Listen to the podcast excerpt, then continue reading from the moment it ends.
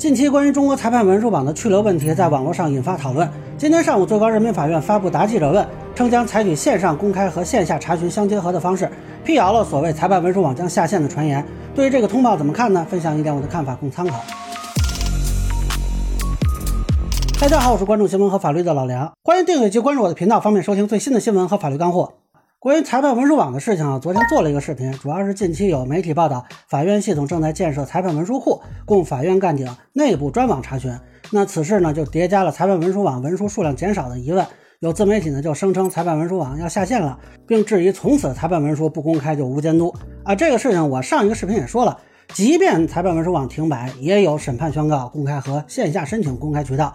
而当事人呢，对案件进行监督，并不是以是否对公众公开为前提，所以呢，不上网不等于不公开，也不等于无监督。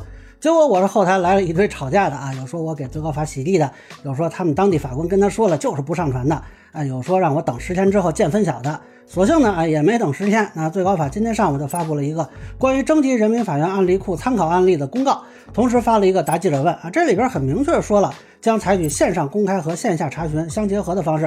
并且说呢，司法公开既包括在线公开，也包括线下公开，既包括向当事人的公开，也包括向社会公众的公开。对不同形式、不同对象的公开，法律有着不同的要求。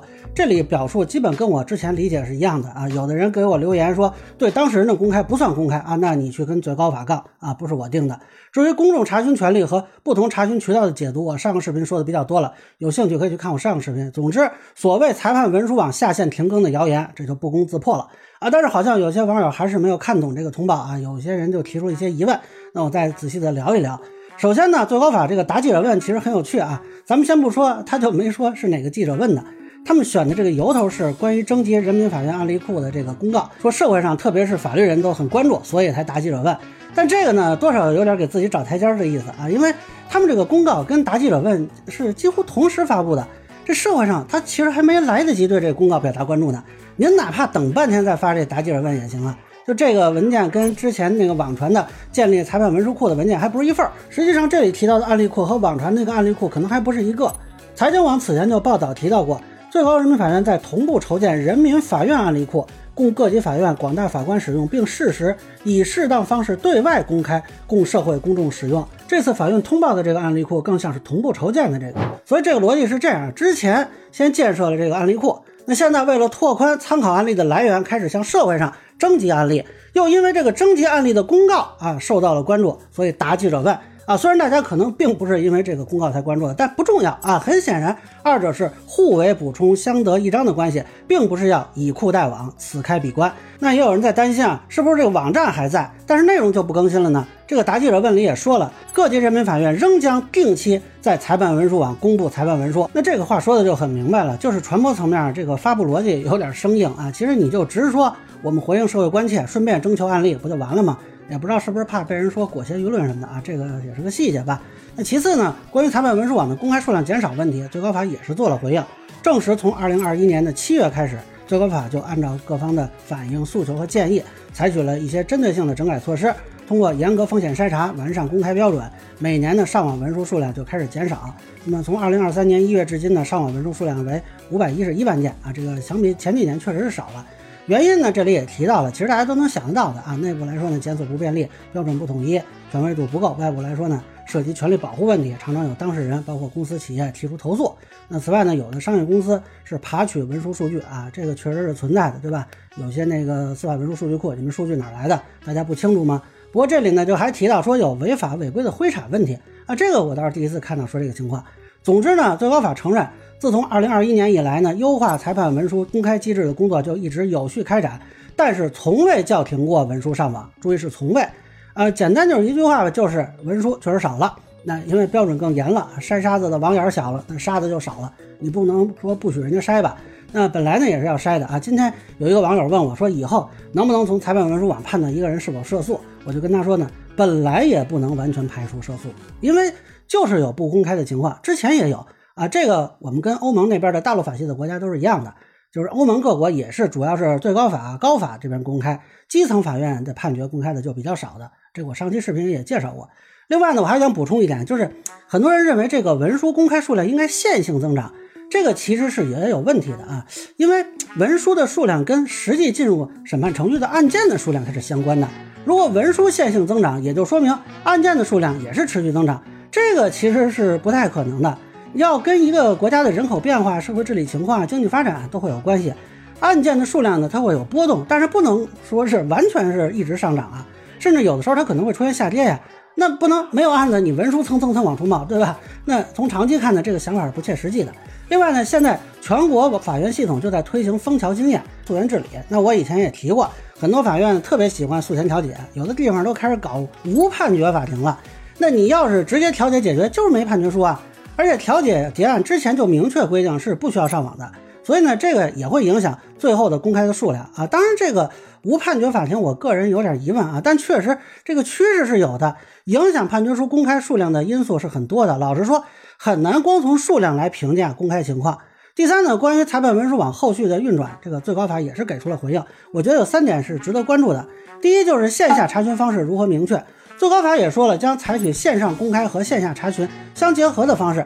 那么线上渠道大家都知道了，线下的查询渠道似乎很多人就不了解了。我上个视频一说有线下查询渠道，啊，那有人就急了，说我千里迢迢去法院查询太不方便了。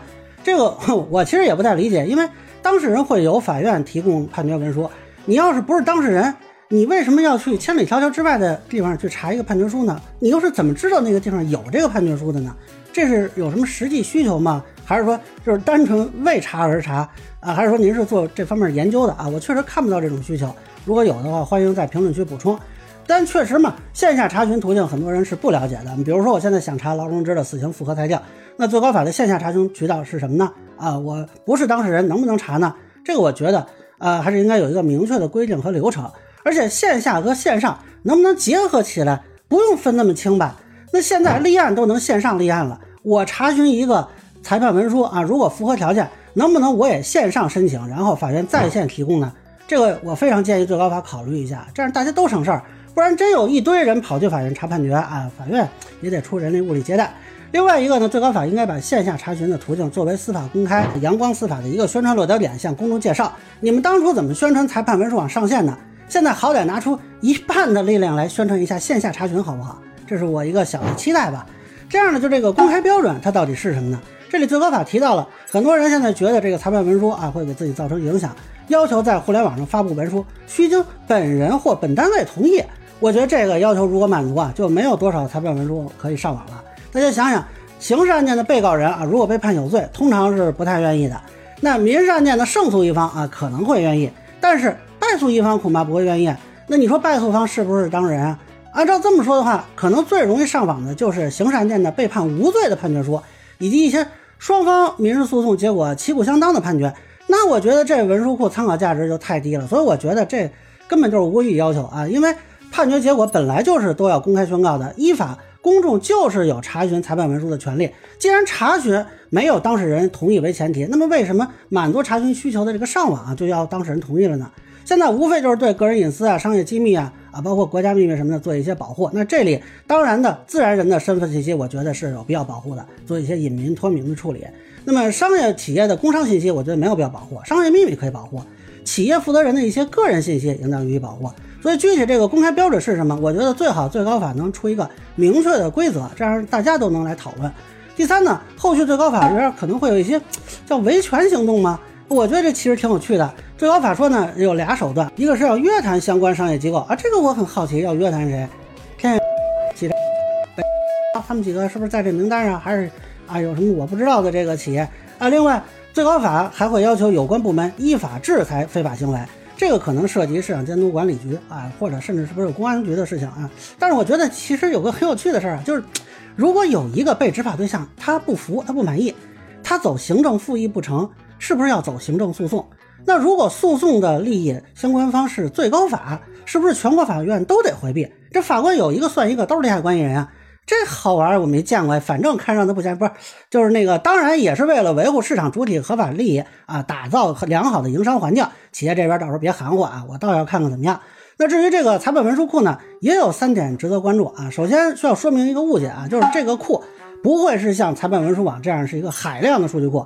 大家看一下这个征集标准啊，这个参考的示范作用相同的案例入库的数量一般是不超过两件。有新的案例，你还要替换掉之前的案例，所以这个案例库的容量不是很大，就是一个样板库。呃，最高法征集了仨月，哎，就征集上两千个案例。我估计啊，向社会征集完了也不会太多啊，能不能过万都不好说。这不会是裁判文书网的那种什么缩减版啊，这个完全不是一个性质。第二呢，这个最高法说这个案例库建成后，人民法院审理案件必须查阅案例库，参考入库同类案例作出裁判。我觉得这是一个重大的变化啊！以前我们说有立案检索机制，但是没说必须查阅，是规定了说几类情况啊应该做立案检索。那现在这个裁判文书库是必须查阅，那么这个参考的要求是否也是必须的呢？那法官如果认为我这个案子啊跟文书库里的案子它不一样，我不参考这个案子，那是否涉及程序违法呢？啊，如果只是查阅，但是不用参考，那这个查阅又会不会成为走过场呢？那后续这个文书库真运转起来啊，其实我就觉得很值得关注嘛。会不会有律师哎拿一案例作为自己的依据，然后反映说你这案例这不成，我不参考。那这是法官的自由裁量的部分呢，还是说，哎，上级法院来定他应不应该参考？第三呢，也是很多人都关心的问题，就这个裁判文书库到底公开到一个什么程度？那现在最高法说的是，案例库建成后，当然要向包括专家学者、律师、当事人等在内的社会公众开放。那我算不算这个等里头啊？那后续咱们就看看是个什么情况，它能开放到什么程度？最后呢，我想说啊，除开这个最高法自己维权的问题啊，有些。自媒体和大 V 也应该检视自己一下自己的做法，比如之前我们提到的老师发微博说，裁判文书网要转成内部查阅的数据库啊，这个说法似乎跟最高法的通报对不上吧？我知道老师挺有情怀的，但是您这个情怀是不是要建立在事实的基础上？那您这是有事实吗？还有那个美国的土木工程博士啊，您说裁判文书网下线了，这个说法是从哪儿看出来的啊？不过这个文章呢，我现在也找不到了，不知道是不是删掉了。但是我刚刚还刷到有自媒体声称，明年裁判文书网就不能查看了。明年开始啊，裁判文书网将不对外公开，将变成裁判文书库转入内部，只有相关职能部门的办案人员可以查看。所以我就很好奇啊，后续平台会不会对这些问题做处理？包括有些大 V 会不会被认定为是造谣传谣？那不过有趣的是呢啊，之前我发的视频其实就解释了一些误解嘛，结果我的视频在一些平台是不过审的。按说呢，我这个表达其实算是克制了吧？有的网友还老嫌我替官方说话，觉得我是给最高法洗地呢。其实一些人觉得我替官方洗地的内容，在某些平台眼里是很敏感的啊，不知道会不会让你们开心一点。那这里呢，也跟网友们说一句，有些话其实我不好直说，但是你如果仔细看我那期视频，我自认为该点到的地方其实都点到了，连庭审直播我其实都点了啊。我做媒体出身的嘛，是很清楚有些问题可能会触及到一些人的敏感神经，也要考虑到一点表达的策略。人家没看见是没看见，万一看见了呢，对吧？同时，有些事情呢，既然是没有明确的结论嘛，靠猜测和推断去抨击，那不是我做视频的风格。舆论监督呢，不是只有金刚怒目这一个面孔，那希望大家能够理解。